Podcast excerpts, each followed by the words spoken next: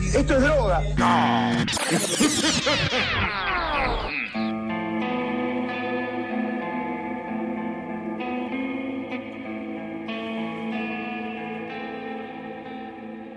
Muy buenas, buenas a todos el oyente, bienvenidos a otra edición de Mambo Criminal, yo soy el Muni y conmigo como siempre los incunables Santi Barril y Flor Cuncún, ¿cómo andan muchachos? Uf, Ah, ahí andamos, güey. Qué semanita, pero qué semanita, señor Moniá. Semanitas.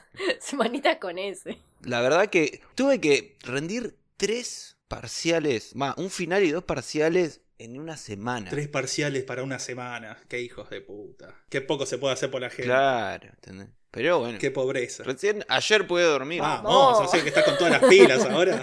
Sí, loco. Pero bueno, está bien. Que se va a dormir a un hito. Un hito en la historia. Se va a quedar, en un momento vamos a escuchar un golpe y va a ser Santi que colapsó en el piso. Recibiéndose. Claro, cuando, cuando escuchemos como una masa cayendo es, bueno, se recibió. Claro. Pero bueno, bien que estás acá como un soldado loco haciendo el aguante, entonces, a- aunque apenas estés con vida. Y bueno, eh, hay, hay que hacerlo. ¿Vos, Flor? Yo estoy iniciándote un juicio. ¿Cuándo no estás iniciándome un juicio? Por difamación, ultrajación y no justificación de material informativo. Y Santi me representa Ajá. acá legalmente. Así es, por supuesto. Acá la damnificada, eh, la, la señora Florencia, fue agredida por acá el acusado y reo. El, El señor- acusado, de ahora en más, el acusado. Yo- yo- El señor Munimán, por lo tanto, eh, se va a proceder a hacer las, digamos, la- los operativos y procedimientos pertinentes para iniciar juicio en el fuero penal. Sí, ok. Exactamente. Yo no pienso hablar ahora, eh, si Santi no está presente, no pienso dar declaraciones. Porque el artículo número 72 del Código Penal indica explícitamente que no se pueden hacer ese tipo de eh, siniestros. ¿Puedo exponer mi argumento, mi defensa? No. bueno, está bien, a ver. ¿Quién es tu abogado? Eh, Santi también. San- Ah, Santi era Acá hay medidas cautelares que vos no, eh, o sea, no, no, no podés. Son medidas cautelares. tengo acá colgado. Este. Mirá, Flor. ¿Cuántos trabajos tenías? ¿Cuántos trabajos tenías que hacer? ¿De que me hicieron lo que hice yo? ¿Qué tenías que hacer para este episodio? Mira. ¿Cuántas cosas tenías que hacer para este eh, episodio? Demasiadas. Ya ¿Cuántas? Perdí la cuenta, honestamente. Mira, yo tenía que leer cosas. ¿Lo hiciste? Después de eso, ¿Lo hiciste? eh, tomé, bebí tres cervezas sin cenar. Y acá estamos. Sí, se nota. Eh, mira, qué, qué linda la iranía, ¿no? La chica que se reía de nosotros, que grabamos el capítulo anterior con, con resaca. Mirala ahora. Uh, Mirala, esforzándose por respirar Yo esta. estoy perfectamente. No sé vos cómo estarás. regodeándose en su crapulencia. Bueno, eh, de- momento. ¿De qué vamos a hablar hoy? Sí, ¿qué vamos a hablar? ¿De qué teníamos que hablar? Bueno, en principio, lo que tenemos que hacer antes que nada es agradecer a los que aportaron cafecitos en estas semanas de silencio y sequía, Vamos. bancándonos muy poco prudencialmente. Pero bueno, tenemos que darle las gracias a Darío El Borra, Julián de Miurgo, Ay, Juli, es un amigo de. Creo que es de Rosario. Arre- Perdón, Juli, no sé dónde sos, pero te mando saludos. Gracias, Juli. Kiva y Tapita, un cordobés viviendo en Córdoba capital, así es el nombre que se puso, y Qué cosa rara. Excelente, seguro le gusta el vino y la joda. él se aseguró que de Córdoba. Seguro es salteño. Y espero pronunciar bien esto a se reunir de Mar del Plata, donde está la foca marina gigante. Excelente. No es una foca, boludo, es un lobo marino. Yo no sé, así se puso el nombre, no me digas a mí. Bueno, bueno, a él- eh, si él dice que es una foca, yo lo banco. No sé, cada vez más raros los nombres de los mambitos, pero está bien, porque cada vez más raro es todo esto, ¿no? La vida está cada vez más rara, la realidad está cada vez más rara, así que está bien, lo bancamos y muchas gracias por eh, bancarnos a nosotros, también los queremos mucho, mambitos. Mm. Hablando de querer mucho a los mambitos, hicimos una encuesta sobre el Discord, sobre abrir un canal de Discord para los mambitos donde puedan mandarnos mensajes, mandar memes, ediciones y todo lo que quieran ahí. Y de vez en cuando vamos a estar nosotros rompiendo las pelotas. Y ganó por amplia mayoría, el sí. ¿Y dónde está el Discord? Sí, yo todos los que dijeron que no los quiero vetados, no mentira. Habrán sido dos personas, pero eh, los perdonamos, porque somos benévolos. ¿Pero dónde está el Discord? Ah, no sé, Muni lo tiene escondido ahí. Esa es otra de las razones por las cuales le, estoy iniciando acciones legales, Santi. Sí, no, ya veo, adhiero. Mirá, para cuando salga este episodio al aire debería estar el Discord y el link y todo bien hecho y bonito para que los mambitos vayan en manada a expresarse libremente, y libre y democráticamente. Bueno, no democráticamente, al que querramos lo vamos a bañar, pero bueno. Mientras eh, mantengan el respeto entre ustedes y hacia nosotros, va a estar todo perfecto. Excelente, sí, no empiecen a mandarse drogas y esas cosas. Sin compartir, claro, sin compartir específicamente. Claro, claro. En realidad vender drogas es un delito, compartirla y regalarla no. Así que Ahí va. tengan en cuenta eso. Sí, sí, sí. Igual, viste, onda, ¿dónde está la persona que te regala droga? ¿entendés?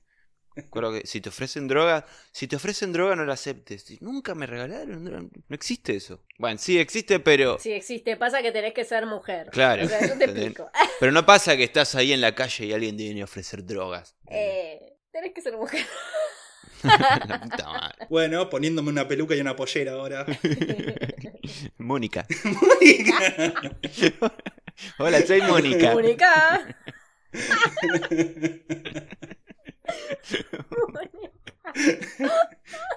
Mónica, chorrasca, ca. Mónica, agarra la pala, Mónica.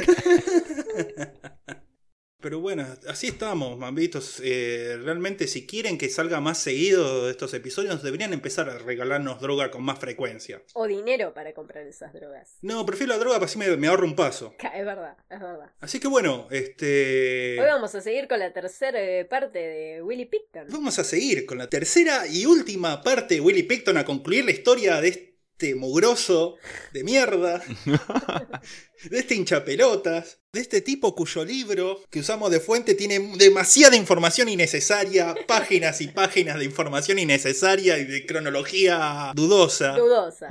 Debería haber una ley que regule los contenidos de True Crime, los libros de True Crime. La Muniley. Sí, si eso estuviese, los episodios también saldrían mucho más seguidos, así que Ajá. no sé, yo creo que llame a su concejal, diputado, senador, amigo y pásenles esta inquietud. Bien. Willy Picton, ¿dónde habíamos dejado la historia de Willy Picton, no? Sí, yo me acuerdo que había pasado algo que salió del hospital y al final per- ganó un juicio y que iba a empezar su momento más sangriento. Y que la gente ya tenía la, la foto y el nombre de él.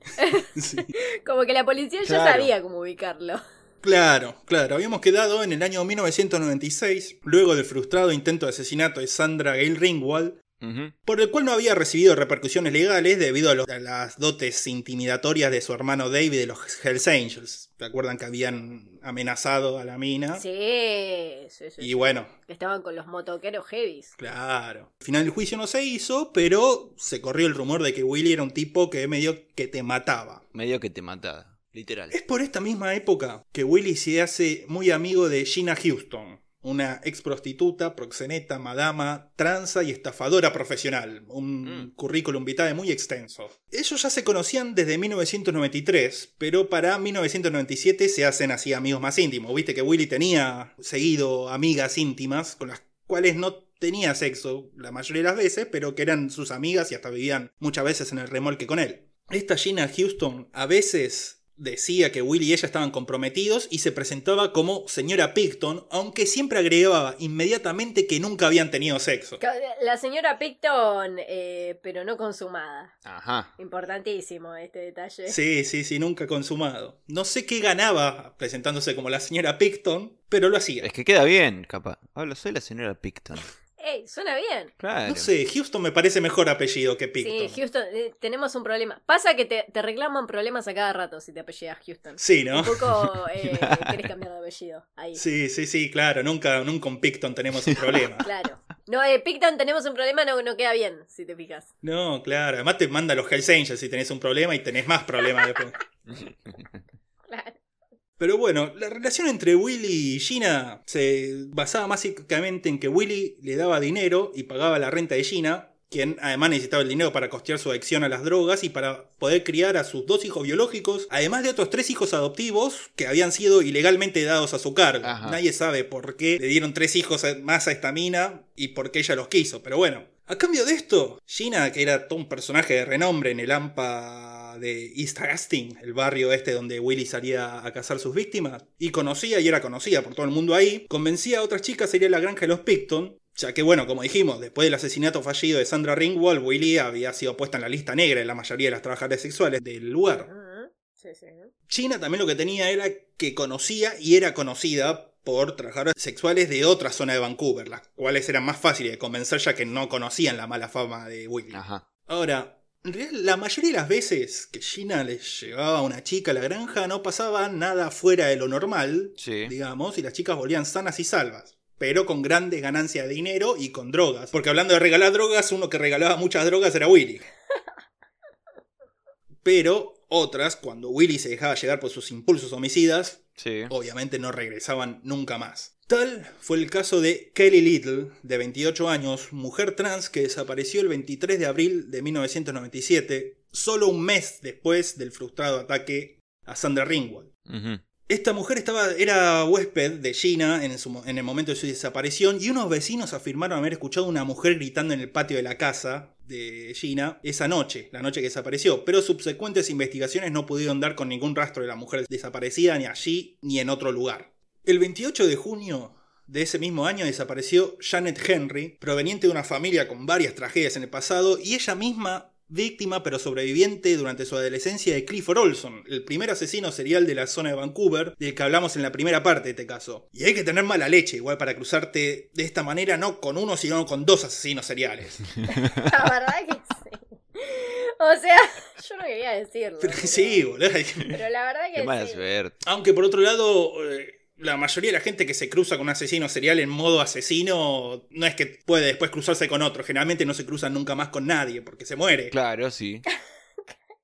Bueno, pero en lo general, porque no, no siempre tampoco. O sea, no generalicemos eh, ¿A quién? que no son ciertas. ¿A los asesinos seriales? No, no estereotipemos a los asesinos Claro, seriales.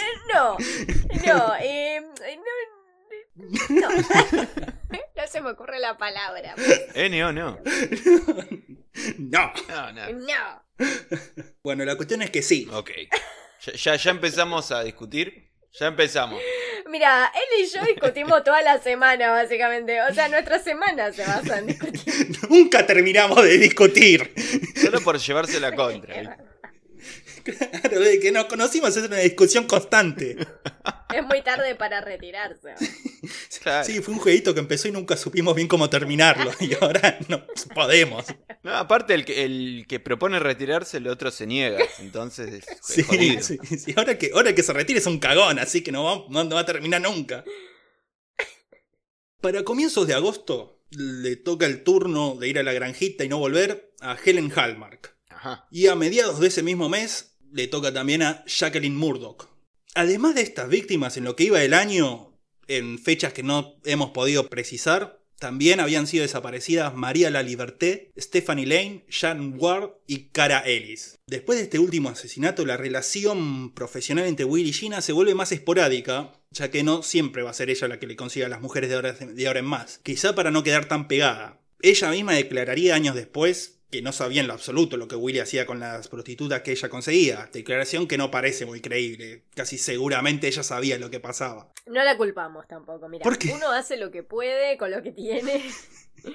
Santi, mirala. ¿Qué hice? Santi, mirá lo que está haciendo. ¿Por qué? Primero defendiendo a los asesinos ¿Y seriales. después? Después a las cómplices. Ahora, eh, justificando a, la, Ah, a la- los Hace cómplices. algo. Ah, bueno. Mira, según la ley yo no puedo declarar en contra de mi clienta. Eso es lo que pasa. Por más barbaridades que diga, yo no, no, no puedo. No, Santi es el abogado. Santi hace algo una vez que nos condenan. Yo soy tu abogado, Santi. en todo caso. No pueden ser abogados y clientes uno del otro. Eso no es. Sí, sí podemos. No. Sí. NO. Uy, no, no empiecen, por favor.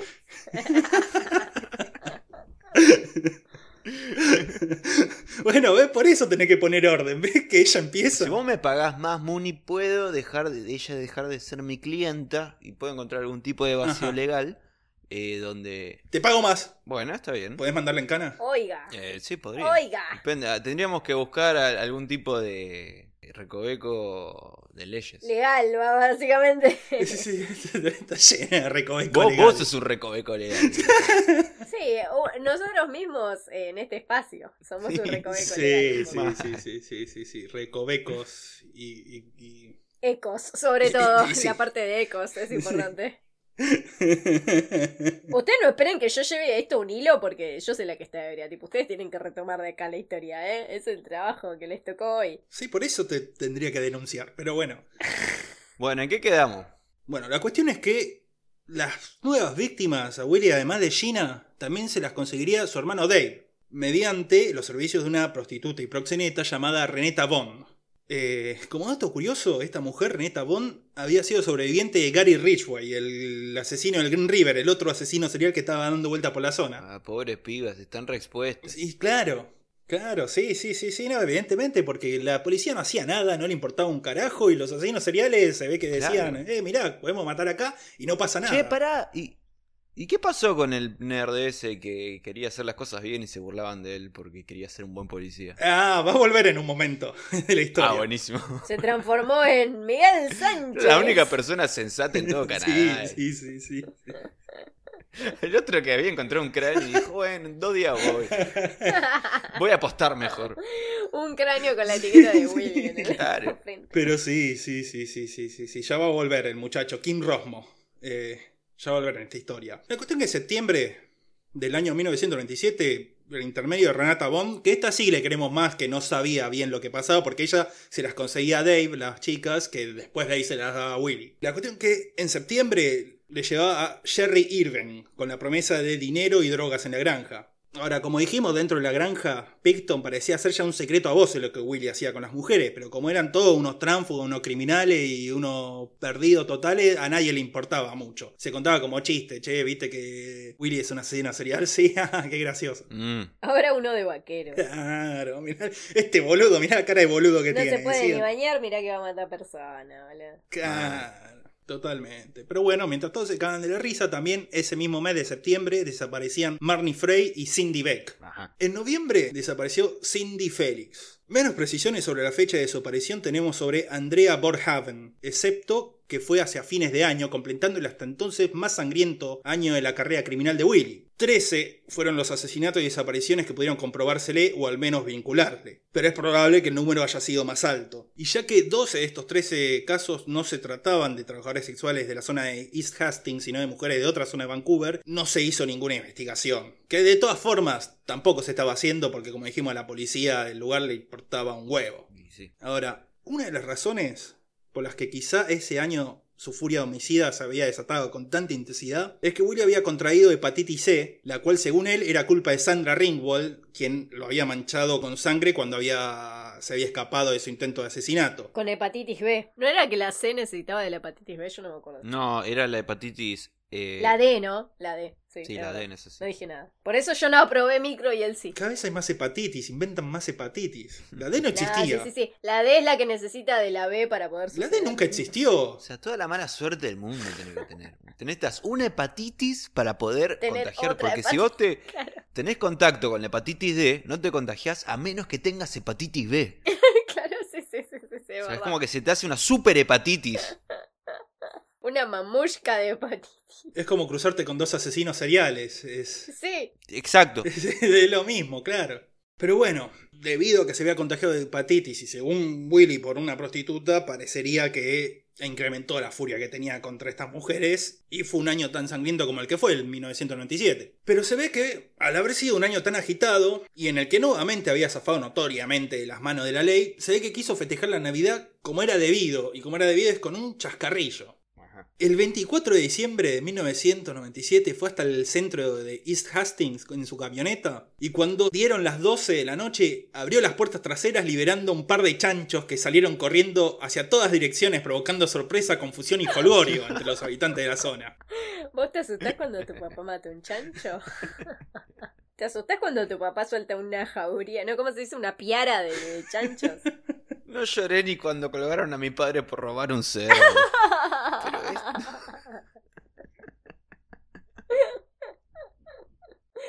No, Juan Bautista.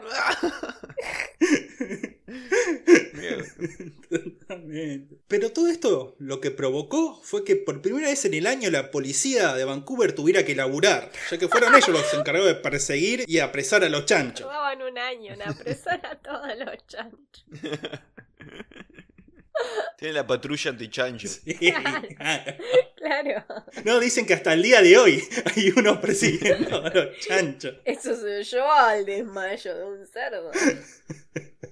La cuestión es que Willy se divirtió tanto con esta broma que al año siguiente planeaba ir vestido de smoking al hotel más lujoso de Vancouver y soltar un par de avestruces y varias cajas llenas de murciélagos. ¿Avestruz? Avestruces voladoras. Lo que también se conoce como murciélagos. Lo que comúnmente. El Vox Populi dice que son los murciélagos. Sí, las avestruces voladoras son los murciélagos. No, las, las avestruces son murciélagos de tierra. Claro. Pero bueno, mientras todo eso pasaba, Willy liberaba chanchos y planeaba liberar avestruces y murciélagos. Sí. La policía, el jefe de la policía de Vancouver, mientras era interrogado por la cantidad de trabajadores sexuales que habían desaparecido el año anterior, declaró que no había ningún indicio de que hubiese un asesino serial operando en la zona. Y recordemos que además de Willy había al menos otros dos asesinos seriales operando en la zona. Es verdad, y hemos subido fotos de esto. Esto ha sido hablado. Hablado, eh, mostrado y ejecutado. O sea, lo hicimos nosotros con Google, ¿entendés? Tipo, no es que. Sí. Me imagino onda jefe Gorgory ahí comiendo, no sé, un helado. O tomándose un, un juguito cepita ahí diciendo, no, acá no, no, no hay indicios de que haya un asesino No, serial". te parece nomás. Eh, ¿Te preguntaste en el pueblo de al lado? Claro, acá no hay asesinos seriales. ¿Hay asesinos? No, no hay. No, para mí te estás confundiendo. Te- eh, eh, no querrás decir eh, Billy. Billy, Billy. Billy Picton. Billy Wigton. Ah, Billy Wicton. No, ese no lo tenemos acá. No. No, claro, esto no es una serie de Netflix, decían la policía Claro. de Vancouver. Acá no hay asesinos seriales. claro. Pero bueno, sí, mientras declaraban eso, ya entrado el año 1998, el 7 de enero de- desaparecía Kerry Koski, de 38 años. Para este momento, Renata Bond, que recordemos era la que le había estado consiguiendo chicas a Dave Picton, que después se las daba a Willy, se acercó a la policía de Vancouver, preocupada por la desaparición de alguna de esas chicas. Y si están pensando que con esta denuncia la policía se preocupó por el asunto y comenzó a investigar a los hermanos, tenemos que preguntarnos si acaso no estuvieron prestando atención a esta historia o qué mierda. O todas las temporadas de Mambo hasta ahora. O sea, cualquier episodio. No hicieron un carajo. Le dijeron, sí, sí, déjame anotar en la máquina de De escribir escribir invisible. sí. Pero bueno, todo siguió así hasta que en abril del 98 desaparece Sara de Bris, una mujer muy conocida y querida en el barrio, por lo que comenzó una campaña de prensa bastante intensa, llevando el caso de las mujeres desaparecidas a la primera plana de los diarios de la ciudad. Y por supuesto la policía, tanto la policía como el gobierno de Vancouver se pasó esta campaña por las pelotas. Bueno, em- empezó a llegar un poco de sensatez al pueblo en general. A la sociedad en general, sí, pero no a la policía y- ni al gobierno. Claro. Ahora, debido a la notoriedad del caso, el diario The Sun de, Vanco- de Vancouver De Vancouver. recibió un llamado de un tipo llamado Bill Hiscox. ¡Billy! ¡Billy Picton! No, no, no, no. El que buscábamos. El que buscábamos. ¿Qué buscaban? Sí, sí, sí, lo llamó él. Y lo apresaron. Y ahí termina el episodio. Sí, sí, sí, sí, sí, Bill Hiscox. Además, un apellido muy gracioso en inglés, porque parece como si dijera en español su verga. Bill su pene. Sí, Hiscox. Bill su verga. Mil sus vergas. Resulta. Tenemos tres años. Sí, sí, sí, sí. Somos unos inmaduros de mierda, por eso estamos haciendo un podcast. La cuestión que Hiscox había trabajado para Dave y para Willy en la granja durante el año 97. Y describió a Willy como un tipo muy raro. Sabía que frecuentaba la zona roja de Vancouver y que había tenido problemas con la ley por intentar matar a una prostituta. Ajá. Pero lo que más le llamó la atención fue la cantidad de ropa y documentos de identidad de mujeres que Willy guardaba en su remolque. claro. Pero si vos no sos mujer, ¿por qué, ¿por qué tenés eh, tanta ropa y tanto documento de persona que no sos vos? Mm, Y que nadie volvió a ver nunca. Claro, raro, tipo raro, decía Hiscox. poco raro. Y no asociaba nada, ¿viste? Claro, no, sí, sí, no- sí, no podía. No, no. Mm, mujeres desaparecidas, ropa de, mujer des- de mujeres desaparecidas y sus documentos. Y podría haberme salido con la mía si no fuese por Willy. Billy, Willy. Por Willy y su verga, digo por Willy. Claro, por Willy Verga. Pero bueno, no, en un momento parece que hizo las conexiones necesarias para develar el caso Hiscox, porque también afirmó haber comentado todas estas sospechas a la policía, la cual nuevamente no le dio pelota, pero quizá pensando que era un llamado en broma, porque el chabón se llamaba Hiscox, su verga. Sí. Y sí, Claro, en esto un poco le tenemos que dar la derecha a la policía, ¿no? teléfono para vergas. Claro. Willy, sus vergas. Ya te agarraré, pequeño degenerado. Y te... Ah, con el señor Higgs. con- Claro, era una broma al bar de Moe un Sí, poco. sí. Como que no, no te pueden tomar en serio. Jorgenitales. Jorge Nitales. Benito Camelas. Claro, Teléfono, teléfono para Benito Camelas. claro, claro. El tipo, bueno, ahí el tipo tendría que haber sido más vivo y dar otro apellido cuando llamaba a la policía. No sé, Billy Picton se tendría que haber llamado, o Billy Houston, no sé. Houston. Cualquier otro apellido. Claro, Billy Houston. Billy Houston. Wendy, Wendy Houston.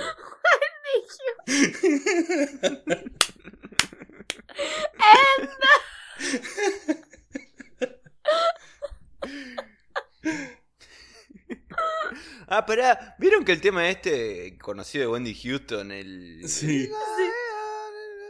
Ese, eh, en verdad no es de ella. ¿Cómo que no? Es de... Es de Chichi Peralta, como Chichi Peralta que, que toca las, percusiones en realidad, y no es el que canta. Casi, casi. Es de una que se llama Dolly Parton o Dolly o algo Ah, así. Dolly sí, Parton, Dolly sí. Parton, la cantante de country. Sí, es de ella el tema. ¡Boludo! ¿Qué me, qué, pero que me dices? Después búsquenlo, así, busquen. No se puede confiar en nadie. Always eh, lo vio. No, lo voy a buscar. Dolly Parton. Pero que me dices, tío. Y le- les, les- les va a aparecer el tema de verdad. No, pero me estás... ca- Encima yo amo a Dolly Parton.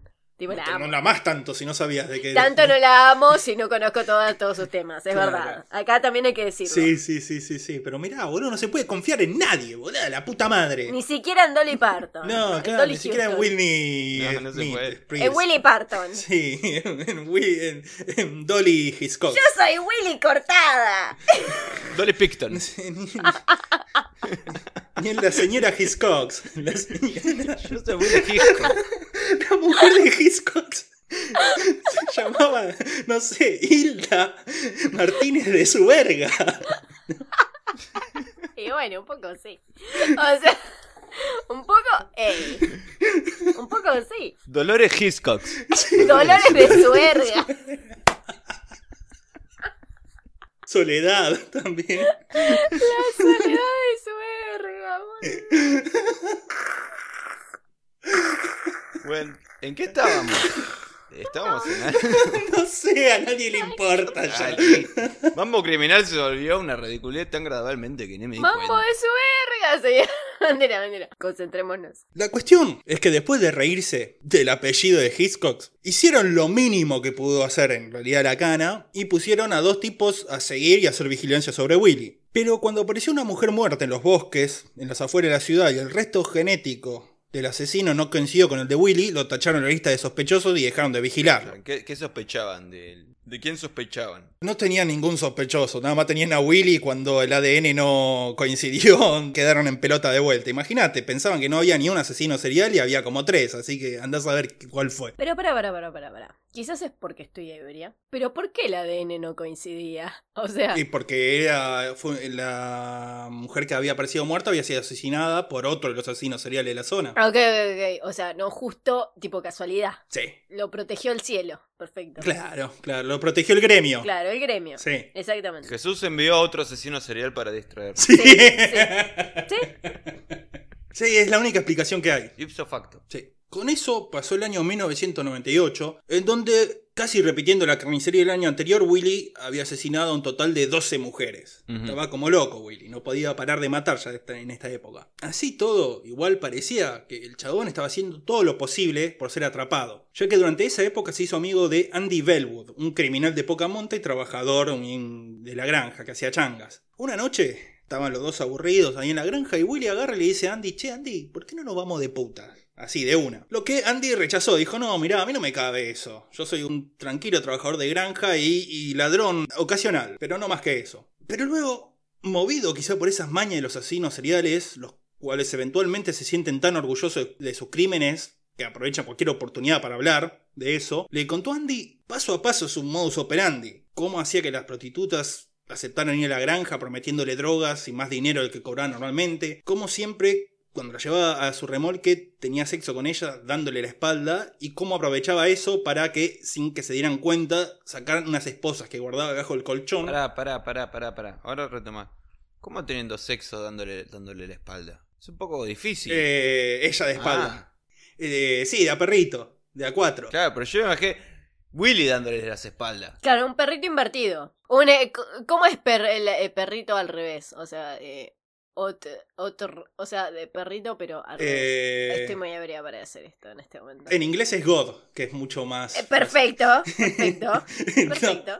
El God. Eh, haciendo, sí, mirándole la cara a Dios, pero de espaldas. Eh, eh, de ahí salió el ¿Viste? término. Eh, Totalmente. Sí. Y bueno, como estaba de espaldas, nada, les ponía, las amarrocaba con las esposas y una vez ahí, eh, a su merced, las ahorcaba con un cinturón o una cuerda de piano que también guardaba debajo del colchón para estrangularlas lentamente mientras le decía al oído que todo iba a estar bien. Mucha seguridad. Sí, sí, seguro. Te mataba, pero te No tranquilizaba. era tan mal tipo entonces. No, viste, un tipazo el Willy al final. Eh, La cuestión, le contó todo esto con lujo de detalle para el horror de Andy, porque no solo le contó con lujo de detalle, sino que además lo acompañaba con mímicas, como si estuvieran jugando al dígalo con mímica. Willy ahí haciendo de cuenta cómo cogía, cómo sacaba las cosas, todo.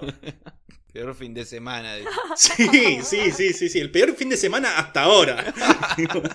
Después, obviamente, también le contó qué hacía con las mujeres después de muerta. Las llevaba al granero, donde al igual que los animales, los colgaba de los ganchos y los desangraba, las cortaba en pedacitos y después le daba de comer los restos a los chanchos, lo cual se comían casi todo y lo que sobraba y no tenía aspecto a mano, lo llevaba a la procesadora de carne en la ciudad de Vancouver. Ah, el otro ya estaba pensando por dónde salir corriendo. Sí, sí, sí, sí, sí, sí, se quería ir a la mierda. Y después de contarle todo eso, Willy le vuelve a preguntar si quiere irse de putas.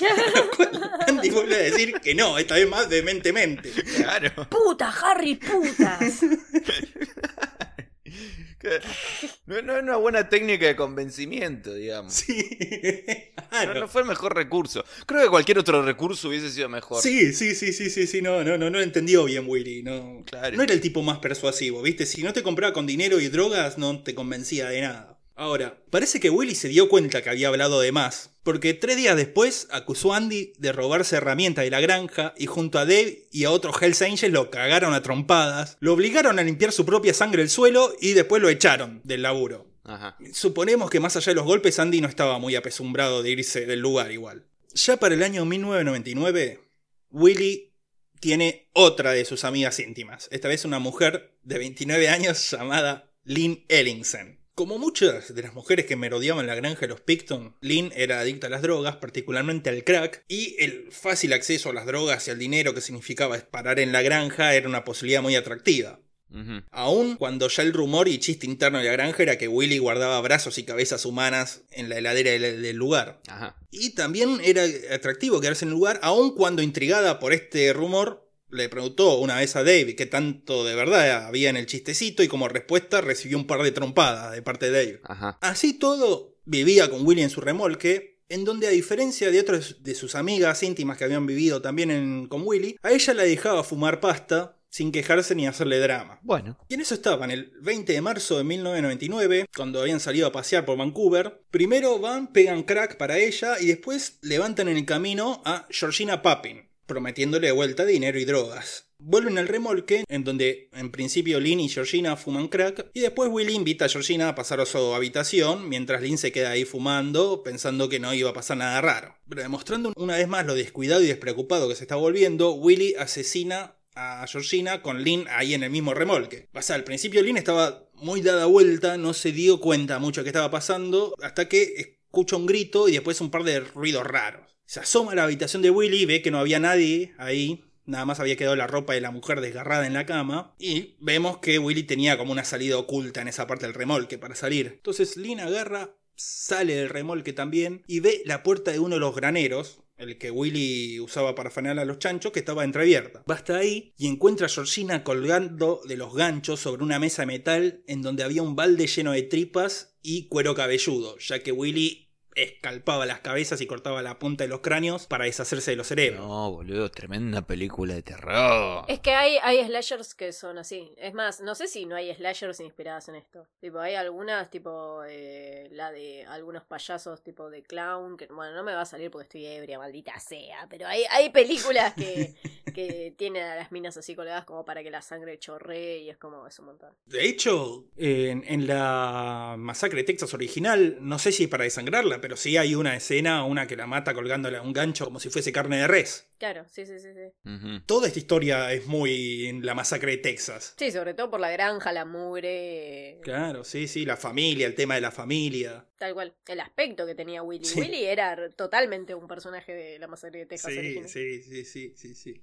Pero bueno, Dean ve esto y ahí aparece Willy, que estaba, se estaba ocultando entre las sombras, la agarra a Lynn del brazo, la mete en el granero, cierra la puerta y le hace ver cómo destripaba y descuartizaba a Georgina, mientras que le aseguraba que estaba todo bien, que no pasaba nada, que esto no era nada diferente a lo que hacía con los chanchos. Y entre medio de todas esas palabras de tranquilidad, también le dijo que si le decía alguien, algo a alguien, iba a terminar ella también colgada ahí del techo. Y para asegurarse aún más su silencio, Willy agarra y le da 100 dólares, con los cuales podía irse de gira varios días en el submundo barato de los vicios de Vancouver. Ajá. Y eso fue lo que hizo Lynn. Despavorida, agarró, se fue y se gastó, estuvo como una semana de jirafa. 100 dólares es un montón en esa época. Sí, sí, sí, sí. Y encima para comprar pasta base Uh. allá en Vancouver, te dura para un mes. Podés comprar como para un mes. Bueno, dale. La cuestión es que una vez terminados estos 100 dólares, aunque no quería saber más nada con Willy, la mina no pudo evitar seguir apareciendo por la granja, porque bueno, acceso de vuelta fácil a las drogas y todo, en donde sufre una sobredosis el 30 de marzo de ese año y tuvo que ser llevada al hospital de urgencia. Y lo curioso es que fue Willy el que llamó a la ambulancia y le salvó la vida. Bueno, igual capaz porque no querían que, que lo metan preso por alguien que no mató, imagínate. Claro. Claro. Tenía un cadáver ahí de repente, pero yo no hice esto. Eh, escúchame. Y pero para esta altura, Willy medio que ya sabía cómo deshacerse de un cadáver de última, aunque no lo haya matado él. Eh, pero es un trabajo extra, boludo. Es verdad, Eh, no es remunerado, escuchame. Sí, sí, es verdad, es verdad, es verdad. Pero a la vez, demostrando que Willy era una persona contradictoria, o más bien que era un tipo que pensaba muy lógica, previsora e inteligentemente, poco después de salvarle la vida, agarró y se contactó con Scott Chubb, otro de los adictos que frecuentaba la granja y que hacía changas ahí, y le ofreció mil dólares por matar a Lynn, y que pareciese un accidente, una sobredosis. Y también le mostró su colección de armas por si quería optar por un método de asesinato más clásico. Scott dijo que no, que se sentía halagado, quizá algo curioso, pero su respuesta definitiva era no, aunque sí le pidió prestado uno de los chumbos, a lo que Willy accedió, le dijo, sí, tomá, después devolvémelo, pero tomá, quédate con mi chumbo. Esto va a ser importante en el futuro. Bien. Ahora, para esta época, con el caso de las mujeres desaparecidas en todos los diarios y noticieros de la ciudad, Willy bajó su actividad para no llamar tanto la atención y de los 13 y 12 asesinatos por año a los que había llegado en el 97 y en el 98, en el 99 había nada más, nada más entre comillas, matado a cuatro mujeres. Ajá. Sin embargo, esto no quería decir que iba a zafar de los problemas con la ley, ya que es en este año en que la policía clausura definitivamente el Piggy Palace, el boliche de los hermanos Picton, Ah, debido a las constantes quejas de los vecinos por ruidos molestos y peleas en la salida, dejando un lugar menos para tocar a Nickelback. Así que, como vemos, la policía de Vancouver se había puesto con todas las pilas al frente de la batalla contra el crimen. Ah. Tanto se había puesto al frente de la batalla contra el crimen que para el año 2000 agarra y despide a Kim Rosmo, el único... No, pero, pero tenían un trabajo. eh, solo un trabajo. Pero ¿por qué lo despiden al pobre? ¿Cómo se llamaba policía? el único policía competente de los Simpson? Ay, ¿cómo se llamaba? ¿Cómo se llamaba? Ustedes saben. Elliot Ness. Sí, Elliot. no. Prueba el soborno. ¿Tú sabes cómo se siente si nunca lo has probado? Ah, se siente bien. Ah, Lindo, muy lindo. Claro, boludo. No, sí, sí, sí. No, los e- lo echaron porque los hacía quedar mal y porque era muy popular. Claro, él estaba tipo, sé dónde estás, Willy, y voy a encontrarte. claro, imaginé que lo echaron, pero ¿bajo qué argumento lo echaron? Era además, estaba sobrecalificado. Sí, sí, sí, no, agarraron y tenían, le, tenían que renovar el contrato por tres años más, pero no dijeron, mira, no te vamos a renovar nada. A partir de la semana que viene te vas de acá. Claro, esto es como un call center. Claro. Mm, Como no, no, más de tres meses es demasiado. Así que sí, se quedaron sin el único policía eficaz, eficiente e inteligente en toda la fuerza. claro. Pero la gota que rebalsó el vaso fue durante la reunión e inspección del Departamento de Justicia Nacional de Canadá con el resto de las policías del país. Que parece estaban en un momento ahí, habían juntado a las policías de las ciudades más grandes del país. Entonces agarraron y dijeron, a ver Toronto, ¿cuántos casos de desapariciones tenés sin resolver? Uno, dijo Toronto. Ottawa, ¿cuántos? Dos. Vancouver, ¿cuánto? "Eh, más o menos cuarenta y pico. dijo. Más o menos. ¿Quién los cuenta, no? A esta altura. No me gusta presumir, pero Después del 47 dejamos de contar. claro, todo este equipo es para medir la audiencia. Claro. Entonces agarraron y le preguntaron, bueno, ¿y quién tienen encargado para resolver estos casos? No sé. Y dijeron, bueno, teníamos a Rosmo, pero lo echamos el mes pasado. Claro. ¿Tienen a alguien más? Y sí, tenían a uno más, al quien habían tenido que echar también por posesión de pornografía infantil. O sea, estaba hasta las manos la policía de Vancouver. No había uno que zafara. Entonces, finalmente, hinchada las pelotas, la policía real montada, que es la versión canadiense del FBI, decidió tener un rol más activo en el caso. Ajá. Aunque tampoco es que la investigación se resolvió enseguida y qué bien, qué lindo todo esto, pero bueno, aportó personal federal, pero la investigación siguió bajo la jurisdicción de la policía de Vancouver, la cual estaba más interesada en el juicio laboral que les estaba haciendo Kim Rosmo por despedirlo que en atrapar a Willy. Claro. Pero bueno, un poco más empezaron a moverse. Mientras todo esto pasaba en la policía, Willy también empezó a hacer un par de cambios y así como la policía echó a Kim Rosmo, Willy echó a Gina Houston y la reemplazó por otra mujer en una situación similar, pero con tendencias más sádicas que Gina. Ah, mira. Estamos hablando de Dina Taylor, residente desde hacía 20 años en el East Hastings, en donde era conocida como la bruja de Endor. De Endor. No, bueno, bueno, un personaje de Tolkien directamente. Eh, acá hay que llamar a JRR a chequear eh, derechos de autor. ¿Y, y qué estaba haciendo? ¿Qué estaba haciendo en esa época? A ver, Sí, sí. ¿eh? no, no sea, no, no sea cosa que era uno de los asesinos seriales. Muriendo quizás, porque Ah. es bastante reciente dentro de todo. Muriendo. Claro, muriendo. El señor de los anillos de cuero. Claro. En serio, boludo, un poco así.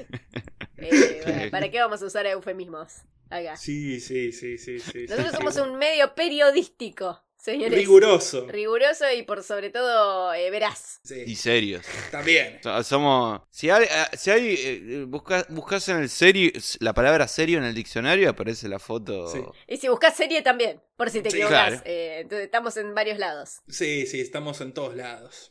serie, serie. Y sarna, ¿viste? Ya para ahorrar una foto. Claro, también. En Desecrable estamos también. Desecrable. Sí, aparece la referencia. Impertérrito. La cuestión es que esta, la bruja de Endor, era adicta a las drogas, con un exceso prontuario por narcotráfico, era violenta, manipulativa y sentía el mismo odio hacia las prostitutas y drogadictas que Willy. Y ella en general se aprovechaba de las mujeres que no conocían la zona ni a Willy y les decía que tenía un tío en el campo que podía darles todo el dinero y las drogas que quisieran. Ajá. Como veremos más adelante, hay razones para pensar que además de todo esto, la participación de Dina en los asesinatos era mucho más activa y directa que la de los otros cómplices de Willy. Así que sí, un personaje de temer, la bruja de Endor. Sí.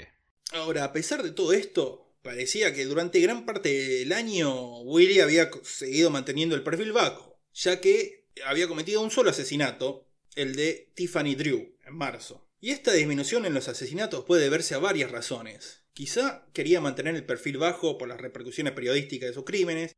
Quizá había conseguido alguna forma saciarse sin tener que matar o quizás circunstancias de la vida cotidiana lo mantenían demasiado ocupado como para hacer su pasión y su trabajo, como nos pasa a nosotros a veces cuando no podemos ponernos a grabar y sacar los episodios a tiempo. Ah, sí. Bueno, no busques justificarte con la historia de asesinos seriales. Escúchame. Perdónennos, mambitos, los queremos Claro, mucho y y- tenemos mucho miedo. Sí, eh, perdón, Cookie. Te lo juro, Cookie, tengo mucho miedo. ¿Están hablando de Vancouver? Es por eso, si hasta Willy podía Buenas flaquear, noches, Vancouver. si hasta Willy podía flaquear, nosotros también podemos, así que Pasa que nosotros nos vamos embriagando por eh, turnos. Sí, sí, también, también es cierto, sí, sí, sí, sí, sí, sí. No podemos embriagarnos los tres al mismo tiempo porque pueden pasar cosas muy... Un desmadre, no, directamente no hay programa. No, bueno, cuando sí. no hay programa es porque estamos los tres ebrios. Sí, sí, claro. La O sea, mierda. la mayoría del tiempo, entonces. claro. Claro. Ahora, sea como sea, lo cierto es que para fines de ese año Willy volvió a las andadas y entre noviembre y diciembre asesinó a tres mujeres, Dawn Cray, Debra Jones y Sharon Abraham, provocando un renacimiento del pánico en East Hastings cuando se pensaba que lo peor ya había pasado. Pero, más que haber pasado lo peor, en realidad se estaba por venir un recrudecimiento de los asesinatos de Willy que parecía estar dispuesto a retomar el tiempo perdido. Ajá. En febrero del 2001 asesina a Patricia Johnson. En marzo a Yvonne Marie Bowen. En abril asesina a dos mujeres, las dos llamadas Heather. Heather Chinook el primer día del mes y Heather Bottomley el 17. Como para mantener una cierta constancia también. Claro, las... Porque. Sí. ¿No había una película que eran todas minas llamadas Heathers? ¿Qué? No, Muni, ¿no? ¿De qué hablas? ¿Qué? Sí, había una película que era así. Sí, sí. Todo también confundiendo los sueños con la realidad otra vez. Otra vez. Eso ya casi no me pasa. Pero sí voy a buscar esa película y te, te vas a sentir una boluda, ¿eh? vas a ver. Pero Santi también está dudando. ¿Por qué te la agarras conmigo? Eh, Porque vos sos la que se, le se hace la cinéfila, que conoce todas las películas. Además, Santi es mi abogado. Hola, Hola. hola. Hola. Ya Flor está en, en la última etapa de la ebriedad. Sí, sí, sí, sí. Sí, yo ya estoy, tipo, haciendo acto de. dando el presente. Sí, sí, sí. está Sí, ya, está ahí. Está, está al fondo durmiendo. Entonces, eh, así, en el fondo diciendo. Claro que sí. Yo soy como ese rapero, el, eh, no, como los de reggaetón, viste que está el, el reggaetonero principal que dice, porque yo le doy en el culo a tu guacha y hay otro siempre atrás que dice, sí, tal cual. Y bueno, yo soy ese. Tal, Tal cual. cual. claro. claro. El primero de junio, Sí. mientras los jefes de la policía de Vancouver seguían negando la existencia de un asesino serial en la zona, desaparece Andrea Shrewsbury. Tal cual. En agosto, Oh, yeah. Yeah, yeah. Say what? Dale, dale, dale. Yo, yo te hago beat, Muni. Vos tenés que, que, que, que relatar en base a eso.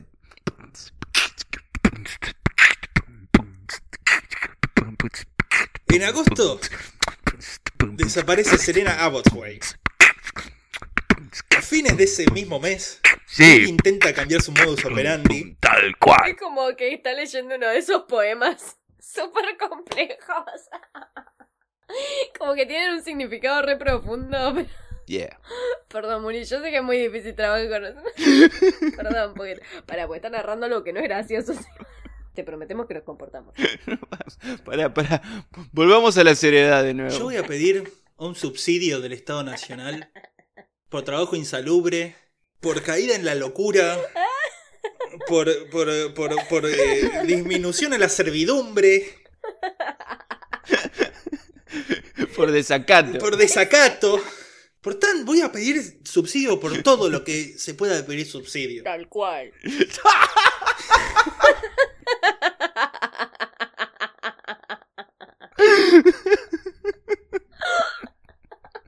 Bueno, Mambito, si nos estamos viendo hasta dentro de dos semanas aproximadamente. Bueno. Vamos a continuar, por favor. Bueno, ahora no sé por dónde estaba, no importa.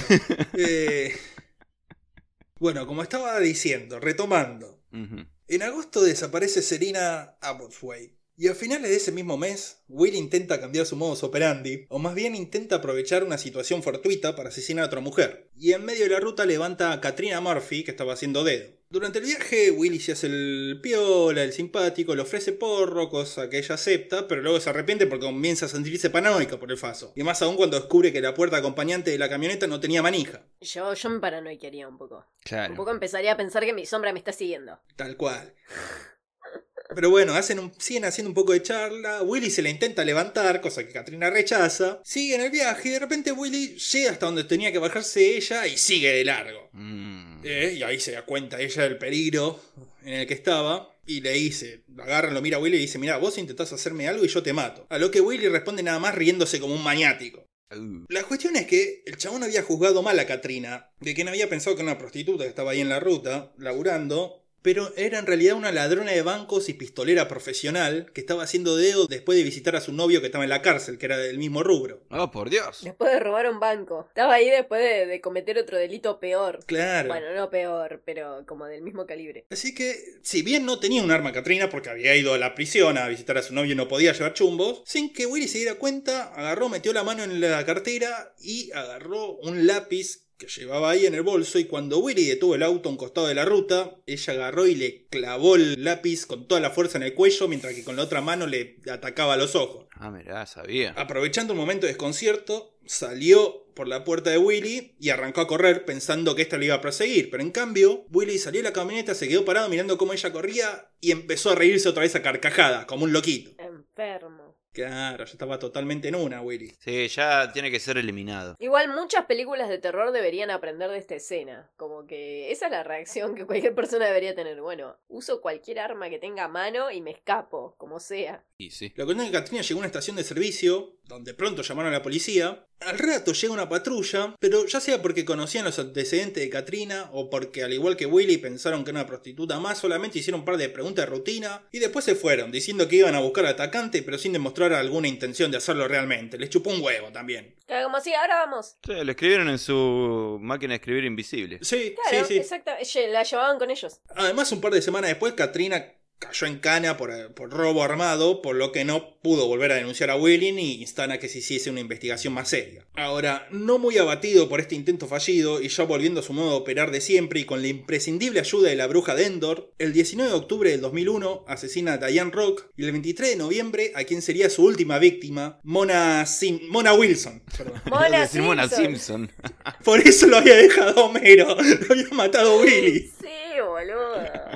Los años también. Sí, sí, sí, sí, sí, sí. No, Mona Wilson, Mona Wilson, no Mona Simpson. Un poco después de esto intentó llevarse también a Terry Grayton, la cual, debido al terrible olor que había en la camioneta de Willy, tuvo un ataque de asma, lo cual al parecer no era el del gusto de Willy, a quien se ve que no les gustaba matarlas mientras tenía un ataque de asma o algo, qué sé yo, las locuras de los asesinos seriales, viste, que son muy quisquillosos en esas cosas, entonces la dejó bajarse e irse, no sin antes pegar un cinturonazo en la cara, como castigo por ser asmática, supongo. Está bien, bueno. Pero como dice la famosa canción del rock argentino, todo tiene un final, todo termina. Y las andanzas de Willy terminarían gracias a la casualidad en la forma de una llamada por violencia doméstica. Ajá. A ver, ¿recuerdan a Scott Chubb, el tipo que Willy le había ofrecido matar a una de sus amigas y que también le había prestado un fierro? Sí. Sí. Resulta que, para sorpresa de nadie, el tipo este, Chubb, no era muy buen padre. Tanto es así que llegó a deberle 11 lucas verdes a su ex mujer en concepto de cuotas alimentarias. Y este intentó, como se ve que no entendía por las buenas, cagarlo a trompadas para que le dé el dinero. La banco. Entonces se ve que un vecino llamó a la policía escuchando los golpes y los gritos en la casa ahí. Fue la policía al lugar y luego de calmar las aguas, notaron que Chubb, que había caído en desgracia con los Hells Angels, los cuales le habían dado una tremenda paliza un par de días antes, podría ser un buen informante el tipo, porque bueno, necesita dinero, está peleado con todos, conoce a todos. El tipo aceptó el trato y para el 25 de enero del 2002, urgido de dinero, llamó a la policía diciéndole que Guita Mediante podía darles información con respecto a varias actividades ilegales que se desarrollaban en la ciudad. Ajá. Primero intentó botonear un par de traficantes de cocaína, pero la policía ya conocía a todos esos tipos. Dijeron, no, no, sí, ya los conocemos. ¿Qué más tenés? Después buchoneó un par de cultivadores y traficantes de marihuana, pero la- para la policía eso era tan poca cosa que no iban a darle guita por eso. Ujú. No, esperen, esperen. Hay otro nombre. Claro. Barty Crouch Jr. Perdón, esto, los que no sean fans de Harry Potter no van a entender nada, pero bueno, no importa. Era el lugar para hacerlo, el momento para hacerlo, vi la oportunidad y la tomé. Listo, Bien. prosigamos. Bien, bien por vos. Así me gusta la gente proactiva que, que, que hace cosas. Aprovecha el momento. Entonces Chubb, usando la última carta que le quedaba, habló sobre posesión ilegal de armas. ¿Y cuáles eran estas armas? Las armas que Willy tenía en su granja, una de las cuales, si hacemos memoria, le había prestado al propio Chubb por un tiempo. Y parece que para la policía de Vancouver tener armas ilegalmente es un crimen mucho más grave que el asesinato de múltiples mujeres durante más de 25 años. Así es como el 6 de febrero de 2002 allanaron el remolque de Willy arrestándolo en el acto, por fin. Al fin. Pero pará, ¿por qué? ¿Porque encontraron armas ilegales? Arre, ¿O porque al allanar el remolque buscando las armas encontraron tipo la cabeza de alguien? No, primero porque eh, tenía armas ilegalmente, en el sentido que no tenía el permiso para tener armas, Sí, sí. y porque también tenía armas ilegales, armas que no se podía tener en- de ninguna forma. Entonces agarraron, lo arrestaron y empezaron... Ah, o sea, solo por las armas. En principio sí, en principio sí porque fue lo primero que encontraron. Ahora, requisaron el remolque del chabón obviamente, y además de las armas encontraron un par de esposas cubiertas con pelaje de tigre, una pistola de bengala modificada para disparar balas, una cartera de mujer, joyas, hebillas y pinzas de pelo y algunos papeles que eran de Dina Taylor, de la bruja de Endor. Ajá. En los cajones de la mesita de luz encontraron una colección de cuchillos. Ajá. Cerca del lavarropa se encontraron un revólver modificado al que se le había agregado en el caño un consolador del Excelente, cual salían las balas. Y Willy alegó que usaba esta pistola así modificada Excelente, boludo. como silenciador del chumbo para matar a los chanchos, para no hacer mucho ruido en la granja. Para, me cuesta imaginarlo. ¿El chumbo o, o que usara para matar chanchos? El chumbo, me cuesta más. ¿cómo? No, no entiendo. ¿Dónde ponía el consolador? Eh, en, el, en donde era el caño. O sea, en vez de un caño, un consolador. Sí, o sea, lo debe haber hecho hueco al consolador Ah, y se lo puso por sobre el caño del, del- del chumbo. Creo, no sé, no conozco muchos chumbos consoladores. Hay que ser un artesano también. O sea, un poco hay que tener eh, como eh, inventiva. ¿A vos te gustó la idea, no? Un poco, me mira, siente halagado y tal vez curioso. yo respeto mucho a la gente creativa. Es la, es la famosa ruleta canadiense, ¿viste? En vez de la Claro. ruleta rusa. Pero no solo eso encontraron. También encontraron otro vibrador llamado Miss Lady Flexible Multi-Speed Stimulator. Ajá. Y entre otros más juguetes sexuales también encontraron un chancho inflable. Se tenía muchos chanchos. ¿Para qué quería un inflable? No sé, no, no, no sabemos en qué estado estaba el chancho inflable, inflado o desinflado. No sabemos. eh, Imagínate tener que ir y allanar ese lugar. Yo voy con vestido de astronauta. no, la gente que lo allanó se jubiló al día siguiente. La jubilaron al día siguiente para que, para que pudieran disfrutar el, el resto, lo- el poco de resto de vida que le quedaba. Sí. Ahora, después de todo esto, también empezaron a encontrar pertenencias de las víctimas, como por ejemplo un inhalador de asma de Serena Abotsway, papeles de Heather Bottomley y un rosario de Mona Wilson, el cual se descubriría más tarde, además del ADN de Willy, también tenía muchísimos trazos del ADN de Dina Taylor, de la bruja de Endor, dando sospechas de que es esto, la participación de Dina era mucho más activa que el resto de los cómplices de Willy. Ahora, a todo esto, como el cargo hasta ahora era el de posesión ilegal de armas nada más, Willy salió bajo fianza y se instaló en la casa de Dave, que se había mudado de la granja, en donde, cuando le preguntaban por todo esto que había pasado, el chabón se mostraba frustrado y entristecido por lo que consideraba una injusticia. Claro. Y también se sentía tan acosado por la prensa que no dudaba en compararse con los ojos llenos de lágrimas con Lady D. Bueno, bueno, una mártir. Acá amando a la gente. Lady Will. Lady Will. Claro. claro. Willy Lady. Will. Lady Will. Lo que se dice una toda una Lady Will. Sí, sí, Una sí, sí, sí, sí, sí, pero llorando el tipo, decía soy como Lady D. Hay que canonizarlo como a Lady Will. Sí, sí, sí, sí, sí, San Willy Picton. Willy D. Dilly Wigton. Dilly cortada. Tal cual. Tal cual. Tal cual. Y sí, sí, tal cual, tal cual. No queda más que decir que eso. Ahora, sin embargo, no le duró mucho la libertad a Willy, porque 10 días después de compararse con la realeza europea, se comprobó que una mancha de sangre encontrada en un sillón del remolque de Willy pertenecía a Mona Wilson. Por lo que, finalmente, por fin y de una vez por todas, la policía lo acusó y lo arrestó por asesinato. Vamos, al fin. Boludo, ¿cuánto tardaron? Dale, o sea. Y empezó más o menos a matar en 1978 y esto es 2002. 24 años, Dios mío. Bastante impune. Bastante impune quedó igual, ¿eh? Esto no es todo. Esto no es todo lo impune que puede llegar a quedar. Todavía falta la historia. Uy, no. Ahora, a pesar de todas las pruebas que comenzaban a juntarse, la policía quería tener también el reaseguro de una confesión. Y para esto usaron dos métodos. El primero, con interrogatorios formales. Pero Willy, que era ese tipo de personas que era a la vez demasiado tonta como para entender lo incontrovertible de las pruebas en su contra y a la vez lo suficientemente pilla como para no aceptar y confesar nada jamás, negaba siempre toda responsabilidad, se hacía el boludo frustrando a los interrogadores. Ajá. El segundo método fue el de plantar un policía encubierto que compartiera la celda con Willy, tratando de sacarle una confesión mientras intercambiaban historias de crímenes. Ahora, el tipo este, el can encubierto, quizá era buen policía, pero como actor dejaba mucho que desear. Claro. Parece que la única afectación que conocía para hacerse pasar por criminal era la de usar fucking y fuck cada dos palabras. Como un actor porno. Sí, sí, sí, sí, sí. Como Joe Pesci en Casino, pero peor, que no te lo crees. Hola, camarada de cárcel. ¿Cómo está el día hoy? Hola, fucking camarada de la fucking cárcel, ¿cómo fucking estás hoy? Fuck. Claro, boludo. Así. Hoy parece que es un muy buen día para hablar de nuestros crímenes. Yo comenzaré primero. Una vuelta me robé un cerdo. Ahora tú. Oh no, vos te robaste a mi amigo, decía Willy. Pero recordemos que Willy era un tipo que, o sea, se creía los trucos de los magos infantiles, creía que era magia de verdad. Entonces, por más mal actor que fuese el chabón, se la creyó toda Willy. Y enseguida se relajó y comenzó a hablar de más. Como todos los asesinos seriales, parecía estar secretamente complacido por la notoriedad que había ganado y llegó a decir, y voy a citar textualmente. Mira, ahora me conocen todo el mundo, desde Hong Kong hasta hasta todos lados. Excelente, excelente, excelente.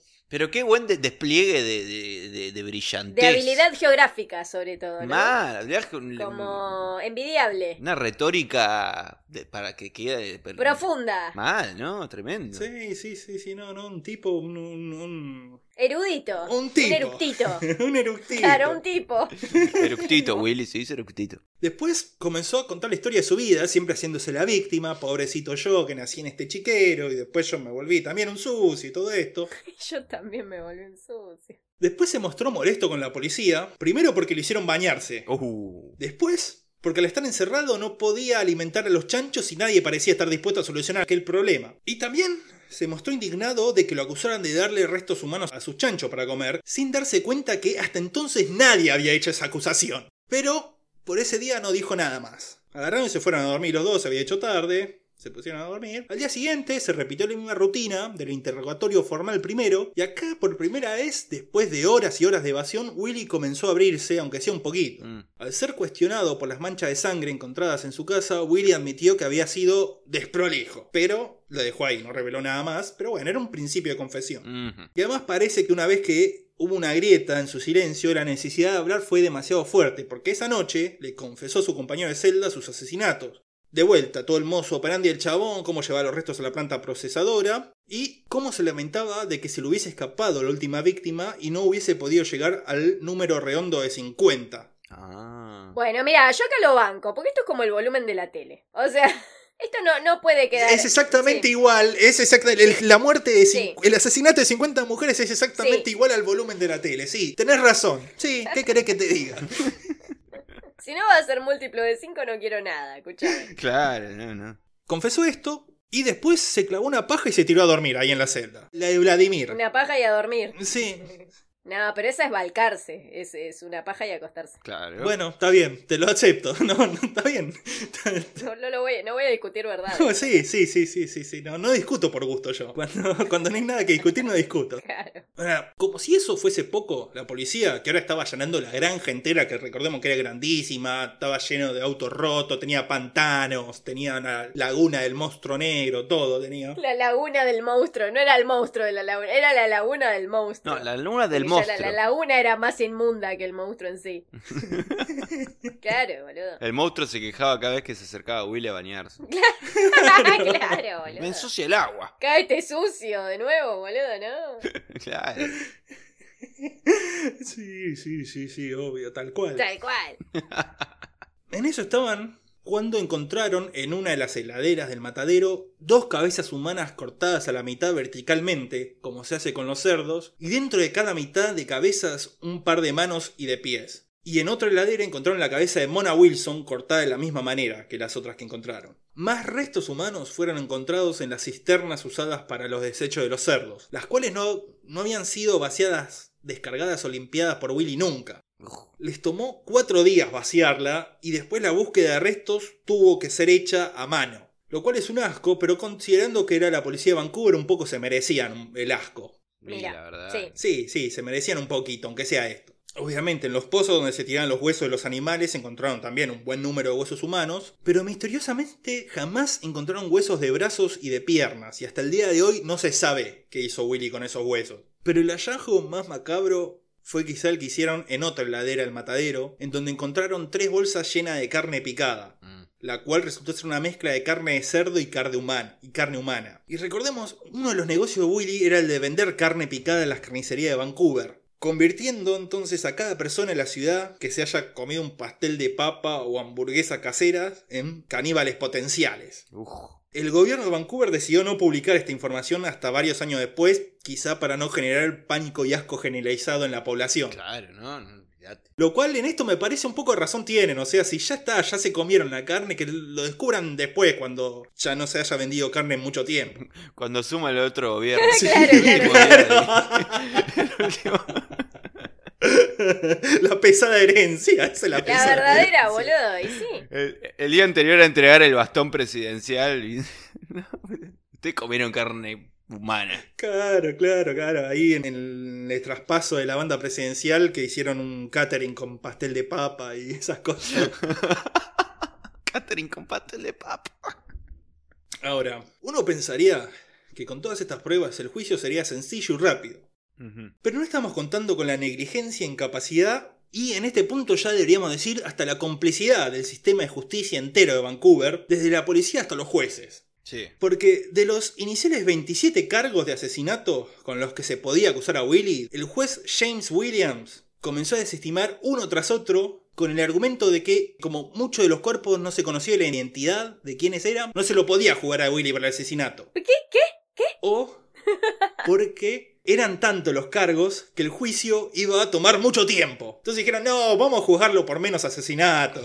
Es como hacer los casos acá por partes. Santi, si pudiese alegar eso, lo haría también. Es como, no, son muchos asesinatos. Eh, Contemos menos, claro. Claro, digamos que era inocente un par. Sí, sí, sí, sí. De forma que los cargos contra Willy quedaron re- reducidos. De 49 primero que confesó él. Sí. 27 que habían reunido las pruebas necesarias para acusarlo. Quedaron a más 6. Pero el gran problema de esto es que la fiscalía ahora no estaba autorizada a usar los testimonios, las pruebas o siquiera mencionar los otros 21 cargos desestimados, anulando gran parte de los trabajos forenses realizados en los allanamientos de la granja. Y también se denegó la posibilidad de interrogar a Sandra Ringwald, la sobreviviente de Willy, con el argumento de que, como no era una víctima de homicidio, no podía declarar en el juicio de los homicidios. Generando la pregunta de que entonces que a las víctimas, a las muertas sí podían declarar si quisieran en el juicio.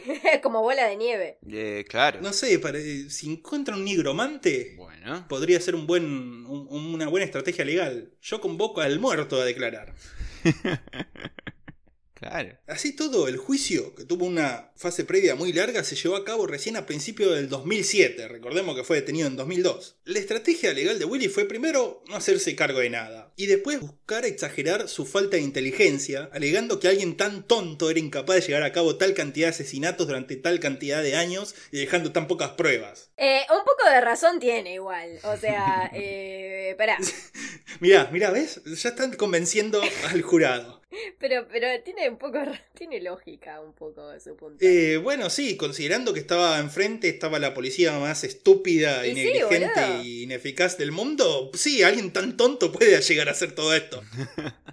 Ahora, mientras el juicio pasaba, Willy, porque era un sucio o porque intentaba parecer más presentable ante el juez o lo- para parecer más tonto o lo que sea, se peinaba usando la margarina que le daban en el desayuno en la cárcel y se lo, lo usaba como gel. Qué asco, boludo. Ah. No, no, boludo. se no. peinaba con margarina y con manteca el pelo. No, pero avisale que, que la onda es quitarle la grasa al pelo, no ponerle más. Dale, loco, dale. Está bien, justamente para parecer más tonto lo hacía. Bueno, mira, fa- fallar no le falló. O sea, No, no, no le falló. Ahora, demostrando que la lentitud en la justicia no es un monopolio argentino, el juicio duró todo un año y recién en diciembre se llegó al veredicto. Culpable de los seis homicidios, pero en vez de homicidio en primer grado, se le dio homicidio en segundo grado, ya que el jurado quedó convencido de que el chabón era, un- era bastante tonto, igual que Flor hace dos minutos.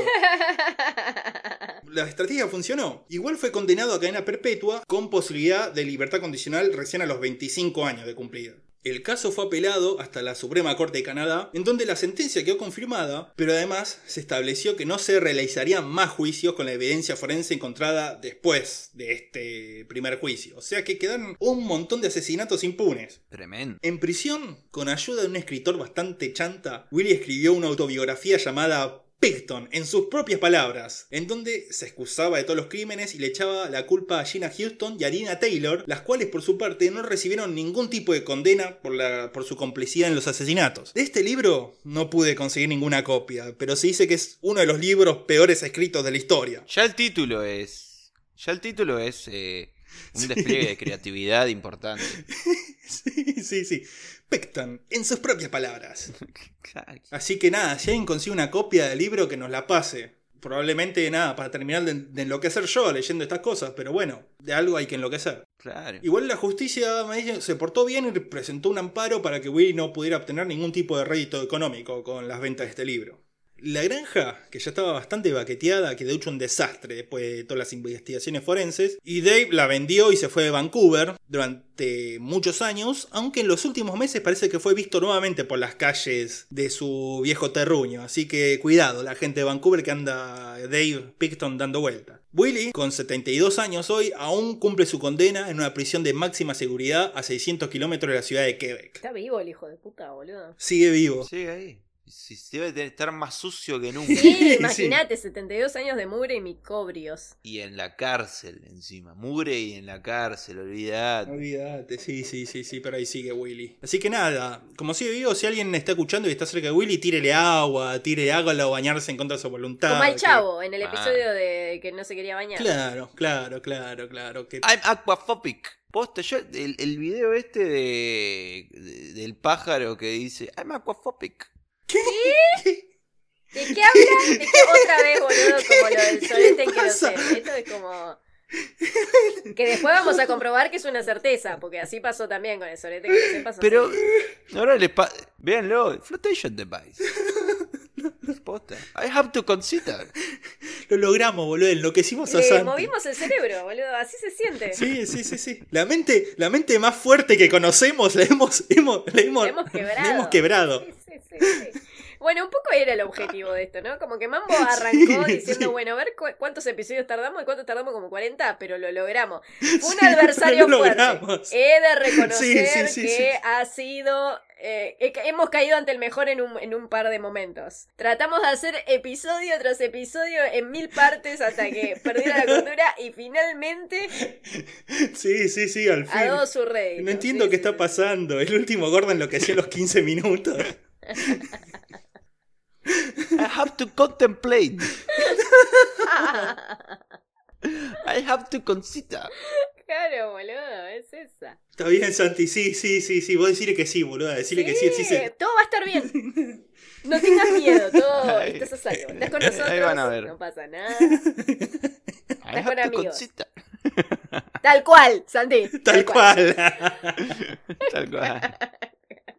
La policía de Vancouver sacó un comunicado disculpándose por la total negligencia con la que actuó en este y en otros casos relacionados con los asesinatos, desapariciones y violencia en general contra las trabajadoras sexuales de East Hastings. Y al parecer, después de todo este quilombo que se armó con Willy, se llevaron a cabo cambios sinceros y efectivos dentro de la fuerza policial para que esto no se repita. Sin embargo, hasta el día de hoy, East Hastings sigue siendo un lugar de extrema pobreza, crimen, drogas, prostitución y enfermedades mentales, venéreas y de todo tipo. Por más que la policía y el gobierno diga haber cambiado todo, el barrio sigue siendo el depósito de humanos indeseados que siempre fue, y no sería una sorpresa que aún hasta el día de hoy siga habiendo un Willy Picton acechando y aprovechándose de la impunidad y el silencio con el que se trata siempre a los sectores más vulnerables y marginados de la sociedad. Se tenía que decir. Qué pedazo de escritor, ¿eh? Eh, No cualquiera. Y con esta denuncia social damos terminado por fin el caso de Willy Picton, Dave Picton, los Hells Angels y la puta madre que los remil parió.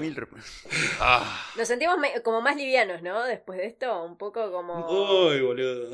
Sí, sí. Sí, un poco Sí, sí, liberados en un punto. Un poco más limpio. Un poco más limpios, claro. Sí, sí, sí, sí, sí, sí, sí, sí. Ya no voy a tener que bañarme constantemente porque me siento todo el tiempo sucio leyendo a este chabón y a esta gente.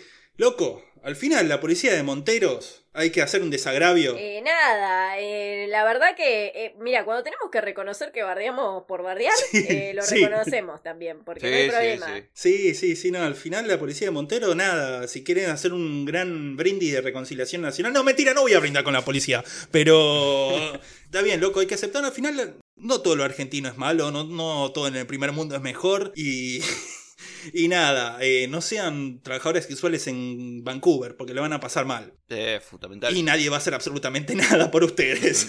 Así que bueno. Básicamente, básicamente. Ejerzan sus derechos en lugares inteligentes. Esa es la moraleja. Sí, sí, sí, sí, sí, sí, pero bueno. Ay, Dios, llegamos al final de esta pin- pictoresca historia. Pictoresca. El, el Pictionary.